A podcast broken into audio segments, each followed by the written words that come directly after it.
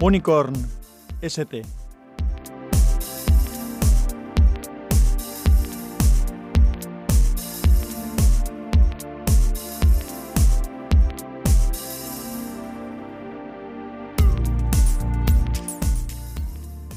Hola, soy Sansa, te doy la bienvenida a Podcastinando. Este es el capítulo 49 de Unicorn ST. Aunque ya hace 11 días del día en cuestión que te voy a comentar ahora, no te he contado que me han traído los Reyes este año.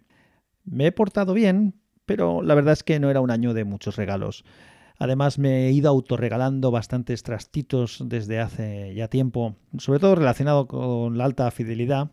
Y de eso ya te he dicho en algún momento que iré hablando, porque lo tengo ahí en, cartera. Así que tampoco era necesario que me trajeran muchas cosas los Reyes este año. Vamos allá y te cuento un poco qué me han traído. Por un lado, un chaleco de estos abrigados, de estos que se llevan por fuera. Hace unos años me compré uno de color naranja rojo del estilo Martin McFly. Y aunque en mi casa pensaban que esa compra iba a ser algo anecdótico, la verdad es que lo he usado muchísimo. Incluso un día se, se estropeó y te voy a contar cómo. íbamos paseando y llegó un momento en el que paramos a descansar, fueron unas fallas y observé que se me había desgastado mucho un lateral a la altura más o menos del bolsillo o cerca de la cadera. Se me había desgastado muchísimo, como si se hubiera lijado o rascado el chaleco, hasta el punto de que se había incluso perforado un poquito y, por ahí salía algo de la pluma del interior, del relleno. Pero al momento me doy cuenta de que en el lado izquierdo, simétrico con, con eso, me ocurría lo mismo, lo cual era realmente algo muy raro, porque te puedes rozar con una pared o con algo que sea abrasivo, pero que te pase en los dos sitios es más raro. Y entonces caí en la cuenta de cuál era el problema. El problema era que esa tarde que salimos por ahí a pasear y a dar una vuelta, fuimos con, bueno, mi hijo se cogió un, un monopatín, un skate que tiene bastante grande, del tipo drop-through, se llama. Algún día tengo que hablar de monopatines y demás. No es que sea muy ducho, pero sí tengo algo curioso que contar al respecto. El caso es que en algún momento en el que él no lo estaba usando, es decir, no estaba circulando con él, lo que hice, pues lo que pasa siempre con los padres, que al final cargué yo con él. Eh, y como no me dejaban llevarlo, porque si me subo encima, enseguida creen que me voy a caer. Ya tuve, la verdad es que tuve ya una caída con un monopatín hace algún tiempo en una tienda y estuve jodido durante un tiempo de la muñeca. Entonces no, no me dejan en cuanto me subo o siempre todos ahí, desde mi mujer hasta mis hijos me van riñendo. Aunque sí, de vez en cuando sí que lo, me subo encima. Bueno, que sigo divagando. Lo que sucedió es que lo cargué yo con él. Y al cargar con él, lo llevaba eh, cogido del brazo y claro, lo llevas pues a la altura de la cadera y como el monopatín por la parte por donde se pisa es todo como de papel de lija para que no resbales, eso es lo que me acabó rascando el chaleco, tanto por un lado como por el otro, porque de vez en cuando cambiaba de mano. Si lo hubiera llevado al revés, si lo hubiera llevado con las ruedas hacia mí, digamos, eh, y en esa zona central lo que habría estado en contacto conmigo es la madera que está lisa del, y barnizada de, la parte inferior del monopatín, que es donde suele tener los dibujos además, pues no, no me habría rascado el, el chaleco. ¿Qué hice para resolver eso? Pues bueno, lo que hice para resolver eso es ponerle unos trozos de mm, cinta americana. Yo arreglo muchas cosas con cinta americana, hoy mismo estoy arreglando algo. Y entonces parece que sea como unos reflectantes y he estado unos cuantos años usando el chaleco así. Entonces, entre que tenía ya un cierto deterioro y que también se manchó y tenía alguna mancha que se limpió y luego la mancha volvía, volvía a mancharse o, si, no sé si volvió a mancharse o es que realmente no se llegó a limpiar nunca correctamente. El caso es que los reyes tuvieron a bien, no lo pedí, esto era una cosa que yo no había pedido, bueno, sí que había pedido, tuvieron a bien regalármelo yo sí que creo que había hecho una lista de reyes en las que es posible que hubiera puesto algún chaleco de este tipo, pero además eh, igual uno específico, eh, pero me trajeron uno muy chulo, de lo cual estoy muy contento. Por lo tanto, tengo ya ahí. Es algo que uso bastante porque Aquí en Valencia el tiempo suele ser suave, por lo tanto viene bien eh, el usar eso porque hay veces que en la época de entretiempo, cuando no hace frío, pero ya no hace calor y que ya a veces apetece llevar una chaqueta, pues a veces me pongo una chaqueta, una chaqueta vaquera y me pongo eso encima cuando hace un poco más de fresco y no necesito llevar una cosa de más abrigo. Además, el chaleco, por lo menos el, que tenía tipo Marty McFly, de color así en naranja, este lo, podías enrollar y meter en una mochila y no ocupaba prácticamente sitio. Así que ese ha sido uno de los primeros regalos que he tenido. El segundo regalo ha sido un libro de Asterix, El Menir de Oro, que además no lo tenía. Tiene la curiosidad Todavía no me lo he leído. Tiene la curiosidad de que no es en viñetas, sino que está ilustrado, pero es está en texto, no es un cómic, eh, por decirlo de alguna forma. Ya me lo leeré y si veo algo que hay que reseñar algo, pues ya, ya te lo contaré por aquí. Yo he sido fan de Asterix de toda la vida. De hecho, tengo la coña con, mi amigo Rafa, mi compi de RFOG, mi compi de, de WinTablet, y siempre que nos saludamos, de hecho, si, si sigues WinTablet y alguna vez eh, participamos los dos, es muy probable que nos saludemos y que uno diga ¡a mis brazos! y el otro diga perfectamente, que son cosas sacadas de los laureles del César, una de las historias de Asterix. Y me hizo ilusión porque tampoco me lo esperaba, no era un regalo que hubiera pedido yo, no me lo esperaba y es uno de los regalos que siempre me traían los reyes cuando era niño. Aparte de algunas cosas, casi siempre me traían un Asterix. Algún día, mm, a ver, igual de cara a las navidades que viene, igual me programo un capítulo para hablar de cosas que me gustaba que me trajeran los reyes o cosas que solía pedir yo y de cosas que nunca me trajeron. Eso creo que puede ser interesante contarlo en algún momento. Y por último, porque ya no hay más, recordarás que en el capítulo 48 de Unicorn ST Comenté que necesitaba, justo el capítulo anterior de lo que serían capítulos de Unicorn, comenté que necesitaba un smartwatch nuevo. Recibí varias sugerencias, mm, todas de, gente que escucha el podcast.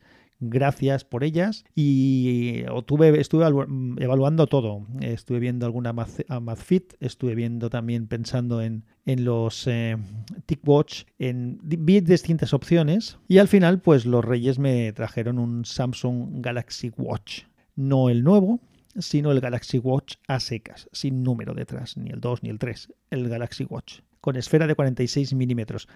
Creo que conté algo de ello en el capítulo 221 de Podcastinando, ya te digo. Eh, explicaba, creo que hablando del Black Friday, pues creo que pedí a los reyes en ese momento que me trajeran este, este reloj y ya lo tengo. Y mm, pues bueno, del reloj te voy a hablar básicamente hoy porque Tenía dudas de si este capítulo lo dejaba circunscrito a, los capítulos de, ya te digo, más habituales, más informales, o si lo convertía en un capítulo de Unicorn, que es lo que finalmente he decidido hacer. Porque, bueno, pues voy a hablar de él y de alguna otra cosa tecnológica. Así que a partir de aquí, pues te cuento un poco de qué va el Galaxy Watch. La versión que tengo yo es un, es un reloj con, primero, si no lo conoces, es un reloj esférico, o sea, con esfera redonda de tipo deportivo. Viene con una correa de goma que en algún momento cambiaré por una correa metálica. Yo sé que hay gente que las correas metálicas no les gustan porque se les enganchan en los pelillos de los brazos, pero yo soy bastante lampiño, tengo, no tengo mucho pelo. Y me es cómoda la correa, la correa metálica, sobre todo por los cierres rápidos. Lo de ir abrochando y desabrochando no me acaba de, de convencer. Pero bueno, de momento está bien así. La caja es de acero, de color acero además, y en la parte superior tiene una corona de color negro que es móvil y que forma parte de, la interfaz de uso del, reloj. Ahora te contaré. No voy a hacer una revisión de este reloj porque no tiene mucho sentido. Ahora mismo creo que no tiene mucho sentido. Pero bueno, pues algo sí que cuento. La batería, que es un tema importante en estos aparatos, eh, funciona bastante bien. Yo creo que ya he contado en alguna ocasión que para mí lo ideal es que el equipo dure dos días y medio o una cosa así para no estar demasiado no tener demasiada dependencia de, poderlo cargar. Y efectivamente está durándome pues entre dos días y medio y tres días lo cual está bastante bien está bastante bien. Sé que hay que duran mucho más que está mucho mejor lógicamente pero mm, de donde vengo yo que era el el Huawei Watch esto es mucho mejor. El Pebble, por supuesto, duraba muchísimo más la batería y además eh, siempre estaba la esfera conectada, por lo tanto, en ese aspecto el Pebble era muchísimo mejor aún, pero bien, pero me parece que es adecuado. El, tiempo es más que suficiente para, para un uso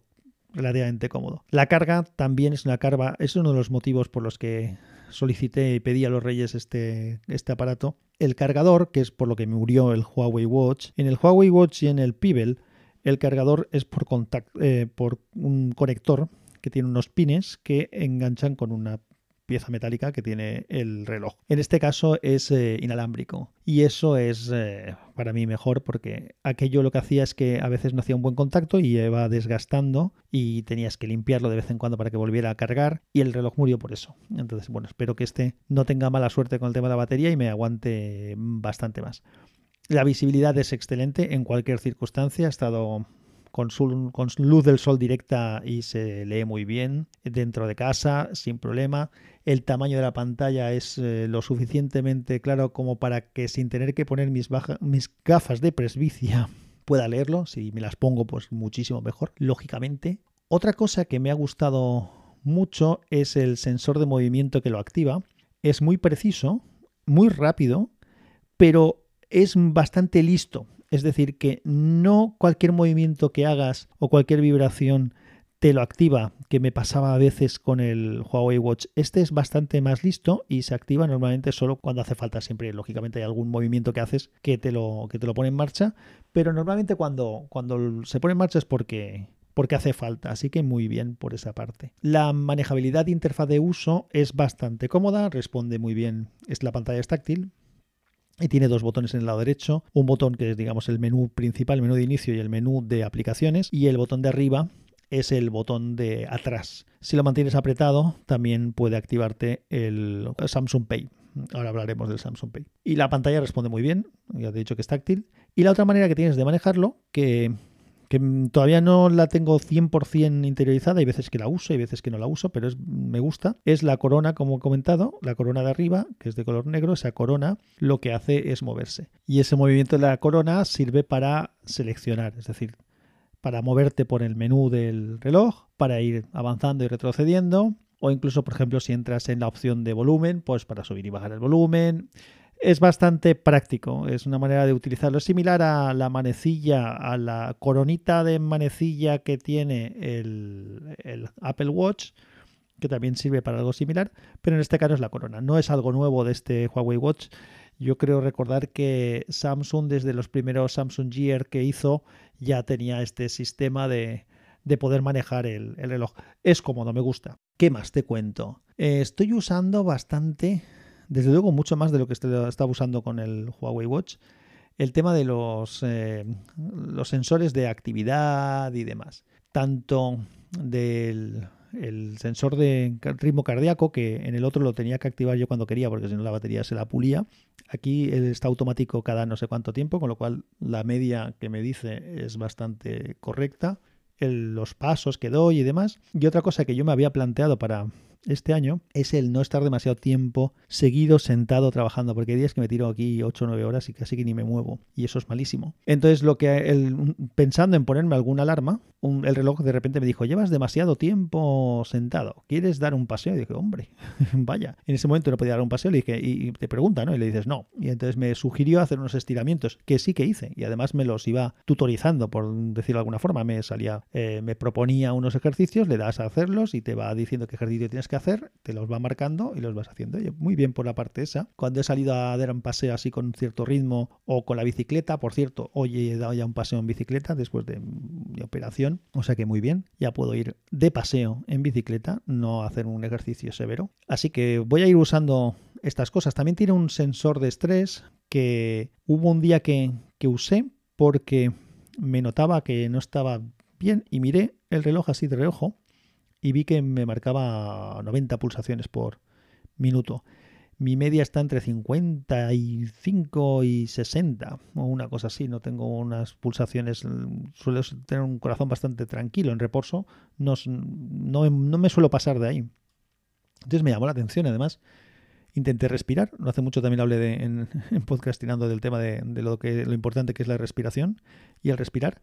Intenté calmarme, pero no lo conseguí. ¿eh? Lo estuve durante un tiempo y, no, no, acabé de controlar el asunto. Luego ya al día siguiente he estado vigilando un poco y las medias ya se ponen normales. De hecho, llegué a la conclusión, y lo tengo que observar, que se había puesto, o sea, que había estado más estresado el fin de semana que durante el porque el lunes, eso fue el sábado y el domingo, y el lunes eh, ya se volvió todo a un ritmo normal. La ansiedad de, fin de semana, tócate las narices. Bueno, eso es algo que estoy usando. Echo de menos cosas, lógicamente, echo de menos el Google Keep, ya era una de las cosas que valoraba de, conseguir un teléfono con Wear OS, y, bueno, pues no tengo el Google Keep. Hay cosas que no sé, que tengo que investigar un poco. Si tú sabes, eh, me lo dices, por favor. Me ayudas mucho cuando me das sugerencias de cosas que, que yo pienso que no se pueden hacer y que tú sí que sabes. Así que si hay algo que, que de lo que comento que tú me lo puedes eh, solventar, mm, contacta conmigo y, y, una mano. Pues una de las cosas que no sé si se puede usar es el Google Maps.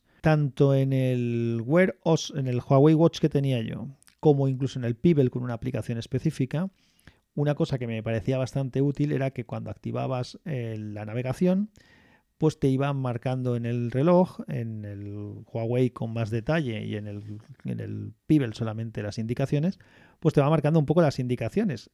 Eso está muy bien si vas a algún sitio que no tienes 100% claro con la bicicleta, por ejemplo, o simplemente si vas paseando y no tienes, no tienes ganas de sacar el reloj, el te, perdón, no tienes ganas de sacar el teléfono y simplemente mirando un poco el reloj, pues te va orientando. Así que eso tendré que averiguar si hay algo que funcione. Tampoco estoy usando el asistente. Sé que se puede usar una de las cosas buenas que tenía este reloj es que tienes el Bisbee, el asistente de Samsung, que no uso ni en el Samsung Galaxy Note 8, ni he usado aún aquí en el reloj.